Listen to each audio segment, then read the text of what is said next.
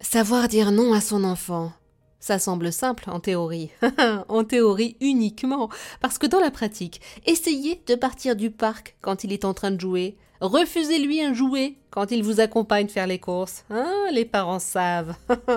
Heureusement pour nous conseiller, Stéphane Valentin, docteur en psychologie et spécialiste de la petite enfance, auteur de nombreux ouvrages dont le très précieux Je veux, je veux, comment dire non à son enfant paru aux éditions Pfefferkorn. Bonjour Stéphane. Bonjour Eva. Imaginons que mon enfant veuille regarder la télévision. Je lui réponds non, il a assez de joues comme ça dans sa chambre pour s'occuper. Et là, il va voir l'autre parent pour lui demander comment je fais quand mon enfant essaye de passer à travers mon nom. Comment je gère?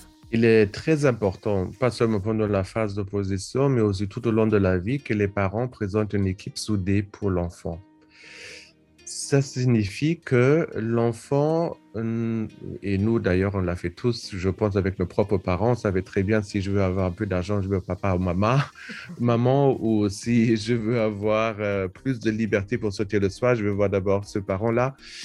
Mais finalement, c'est pas bien parce que l'enfant commence à jouer l'un contre l'autre et finalement, pour les parents, c'est pas très agréable parce qu'ils se sentent un peu irrespectés dans leur propre euh, autorité par rapport à l'enfant et leur partenaire. Donc, il est très important que les parents se mettent d'accord en amont sur les règles à la maison. Qu'est-ce qui est autorisé, combien de temps l'enfant a le droit de regarder la télé, à quelle heure, etc. Et tous, le deux, tous les deux parents, s'ils sont à deux, respectent ce contrat. Ça, c'est très important parce que pour l'enfant, il est important qu'il arrive à anticiper la réaction des parents, sinon ça peut créer une, angoisse euh, intérieure. Par exemple, si vous avez un, compagnon et vous faites toujours le même geste ou la même euh, chose et à chaque fois une autre réaction, ça crée un stress. Qu'est-ce qu'il va faire maintenant? Et pour l'enfant, c'est pareil. Il doit savoir que quand il pose cette question-là, bah, il y aura ça comme réponse. C'est ça qui va le rassurer. Et euh, quand, par exemple, l'enfant va chercher l'autre parent en disant Est-ce que je peux regarder? Et on dit Qu'est-ce que.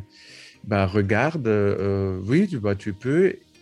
Donc, d'abord, faire un appel à l'autre parent et dire Qu'est-ce que tu lui as dit? Hmm. Très important. Le, le point difficile est quand on dit non, on a l'impression qu'on est moins aimé par l'enfant. C'est un peu euh, l'angoisse d'abandon. Je dis non, je ne suis pas le bon parent. Mais ça, c'est en fait une mauvaise interprétation. L'enfant vous aime autant que quand vous dites oui ou non.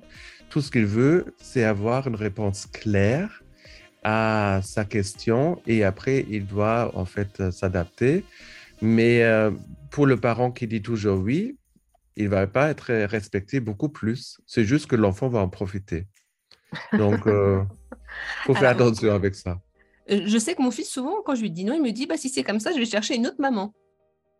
Oui, mais ça aussi, c'est sa façon de, jouer avec sa frustration. Et justement, il veut vous montrer qu'il n'est pas content.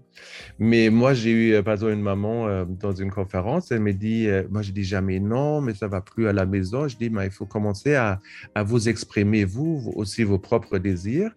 Et un peu après, elle m'a appelé et m'a dit que son fils avait dit le soir, euh, qui a 8 ans, euh, Oui, maman, je sais que tu dis maintenant plus souvent non, mais je t'aime quand même. Oh. et je pense que c'est très important euh, de garder en souvenir. C'est pas forcément être la bonne maman de toujours dire oui. Eh bien, désormais, on va dire oui ou non. Merci beaucoup, Stéphane Valentin.